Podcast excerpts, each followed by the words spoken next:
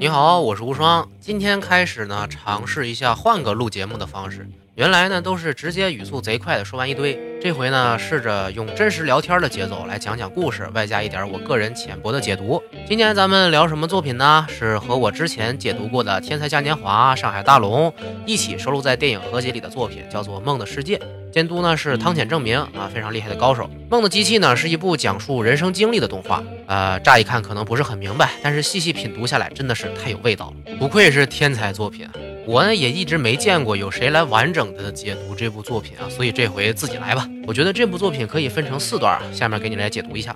首先呢，画面开始是一个在床上欢笑的小娃娃，身处在非常漂亮的房间里，想要吃奶的娃娃呢，在妈妈的怀抱里非常幸福。突然呢，妈妈像气球一样瘪了，变成了一副骨架啊，整个房间也暗了下来。小娃娃呢下床四处查看，发现妈妈原来只是个虚幻的形象，而且周围所有的物品原来都只是墙上的图画。吓了一跳的孩子啊，赶紧戴上了一个小猪式的面具。这时候的房间呢发生了震动，地面凹陷下去，小娃娃和床铺啊这些生活用品啊一起从房间掉了下去，落在了外边的地上。这时候呢，孩子赫然发现了一个人形的大铁皮。自己的房间原来就是在这个大铁皮机器里，这段其实不难理解啊，就是说娃娃在温室里长大的嘛，家长都会营造一种非常温暖的氛围呀，让你远离生活的艰难和挫折呀，给你画出一个非常理想的简单的世界嘛，有大床，有玩偶，有奶瓶，还有妈妈哄着，整个房间呢就是你温暖的环境，也就是梦的机器。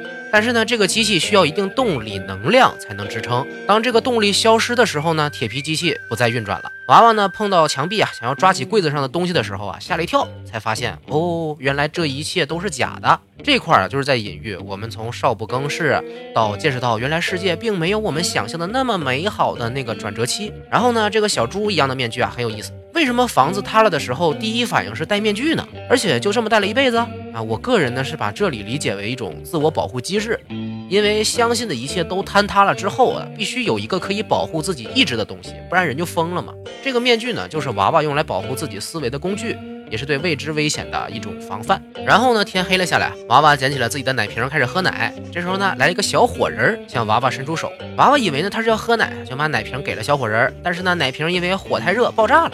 小火人又伸出手来要东西，但是呢，再次把娃娃给的薯片烧光了。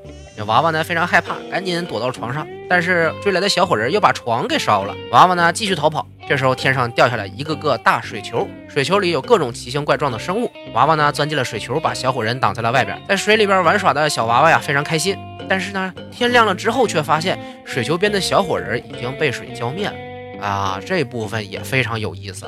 一开始以为这个小火人应该是来捣乱的吧。后来等它熄灭的时候，我才反应过来，这是在说学校嘛。这个小火人呢，是我们生活中第一个朋友。开始的时候互相不理解，容易产生误会嘛，而且不会经营友情。就像小火人一直都是在索取，还把娃娃给吓跑了。娃娃也不知道怎么才能满足小火人，只能躲到水球里。这个水球啊，其实就是你后来遇到的各种朋友圈子。这个圈子里有各种各样啊温和的人，大家都井水不犯河水，看着非常和谐。这个水球呢？就是像防护罩一样啊，把有点特殊的小火人挡在外面了，这不就是孤立吗？我们长大后呢，扩大了交际圈，但是这些圈子会排挤那些非常特殊的人。小火人就是这种被孤立的牺牲品啊，他们无法融入大圈子，但却对我们的早期人生有着重要的意义嘛。最最重要的是，小火人的死是娃娃间接导致的，所以娃娃才会大哭嘛。那小火人一直在外边等你，你却自己在水球里玩的开心。就像学校里，你和新朋友打得火热，却把原来的发小扔到一边，让他被孤立，这块不就很像校园生活吗？啊，当然也可以单纯的理解为，就是交际圈的变化让我们犯下了一些错误吧，没有珍视自己早先的友情或者爱情。哎，这么一想，这个小火人是不是也有点像初恋？嗯，有点意思哈。哎，第三段。娃娃伤心的大哭了起来，离开了水球。这时候呢，遇到了一个四肢超长的大喇叭。大喇叭呢，让娃娃骑在自己身上，带着他开始了旅行，一起穿过乌云和沙漠，采摘苹果，并且呢，大喇叭身后还有一个小喇叭，以娃娃的排泄物当食物。三个人非常开心。但是呢，欢乐的时光总是短暂的。不久，大喇叭遭遇了流沙，就被吞噬了，只留下了娃娃和小喇叭相依为命。娃娃呢，带着一大袋子大喇叭摘下的苹果，和小喇叭继续旅行。路上呢发现了一堆白骨和翅膀。娃娃想起来啊，那是之前和大喇叭旅行的时候啊碰到的飞行生物，于是呢捡起了两片翅膀回来玩。一天晚上呢，娃娃发现小喇叭插在地上啊一动不动，怎么碰的也没有用，但是也没有当回事，仍然吃着苹果，扇着翅膀跑来跑去。又到了一个晚上，一堆大型植物突然张开了嘴，发出了亮光。小喇叭这时候就像着了魔一样飞了起来，眼看着就进了植物的嘴里。娃娃这时候情绪非常激动，声音从哭喊变成嚎叫。但是呢，奇迹发生了，一直扇动着捡来翅膀的娃娃竟然真的飞了起来，跑到了怪物的嘴里啊，想要营救小喇叭，但是呢，却被怪物的大舌头轻松的推了出来。小喇叭只是怪物啊众多的耳石之一罢了，娃娃根本无能为力。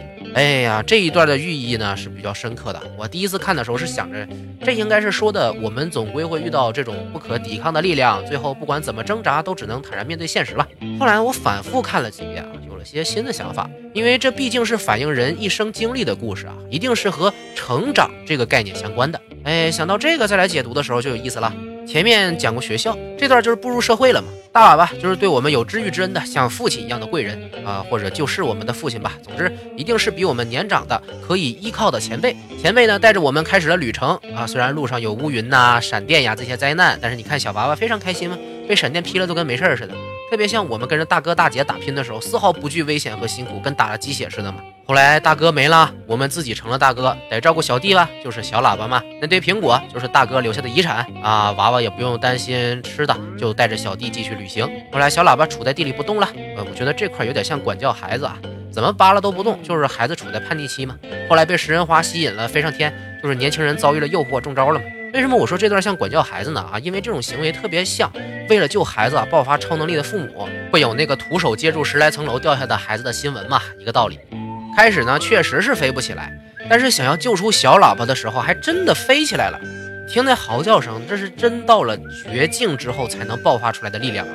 我看到这儿就觉得娃娃这么激动，一方面因为娃娃和小喇叭确实感情很深，毕竟呢一起走了这么久。还有一方面，可能是因为娃娃之前没救出大喇叭，所以不能再眼睁睁看着小喇叭也被夺走，有了抗争的意识。当然了，最后还是没有救出小喇叭，翅膀也没有了，费尽力气还不如人家吐一次口水。哎，这就是现实的残酷嘛。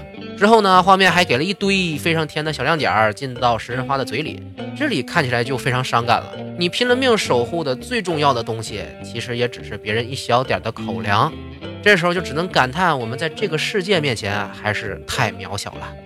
最后结尾这段又和开头呼应上了哈，娃娃变成了老人，不知道经过了多么残酷的生活，身上满是伤痕和假肢，还拖着一堆工具和两个自己和小喇叭的雕刻。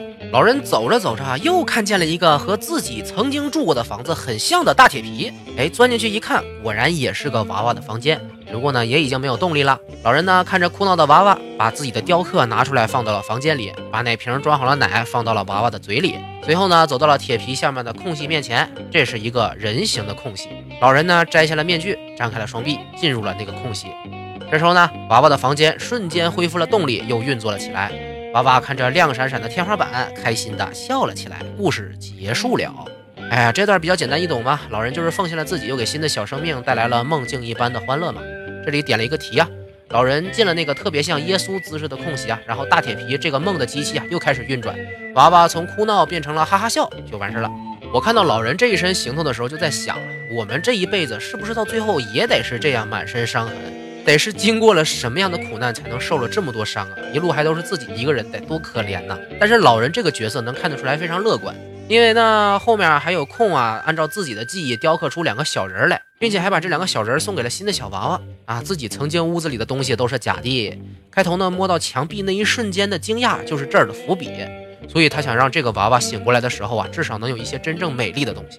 哇，看到这儿我就觉得这前后的伏笔细节实在是太棒了。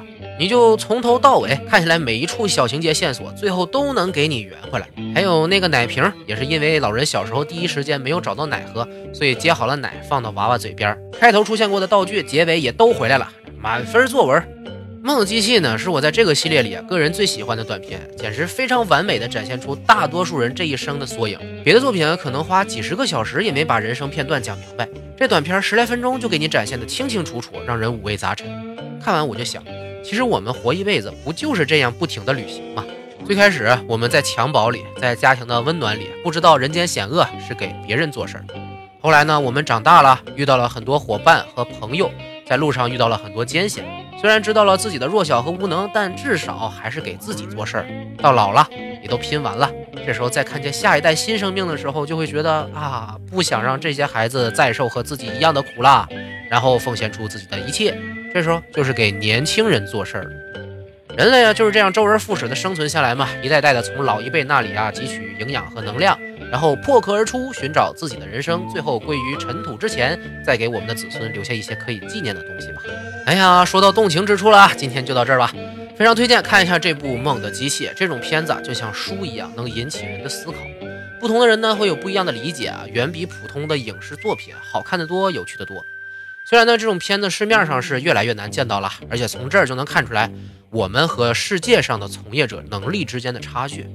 我至今是没见过国内有什么动画呀、电影可以做到这种程度，只是出一两部所谓的大片儿啊，或者从网文小说里扒几个 IP 来翻拍呀，那根本不配叫什么崛起，还是得用你的最高水平去和人家的最高水平比，看看差距有多远，才能不那么容易自负，回来继续找进步的方法。啊，关注我的新浪微博无双漫谈，咱们可以进行更多互动。关注同名微信公众号无双漫谈，回复梦就能拿到《天才嘉年华》七部短片的片源了。这回呢，一起放出来给大家过过瘾。当然了，还有更多好看好玩的内容等着你，一定要关注关注关注！重要的事儿说三遍。今天内容就到这里，我是无双，下期再见喽。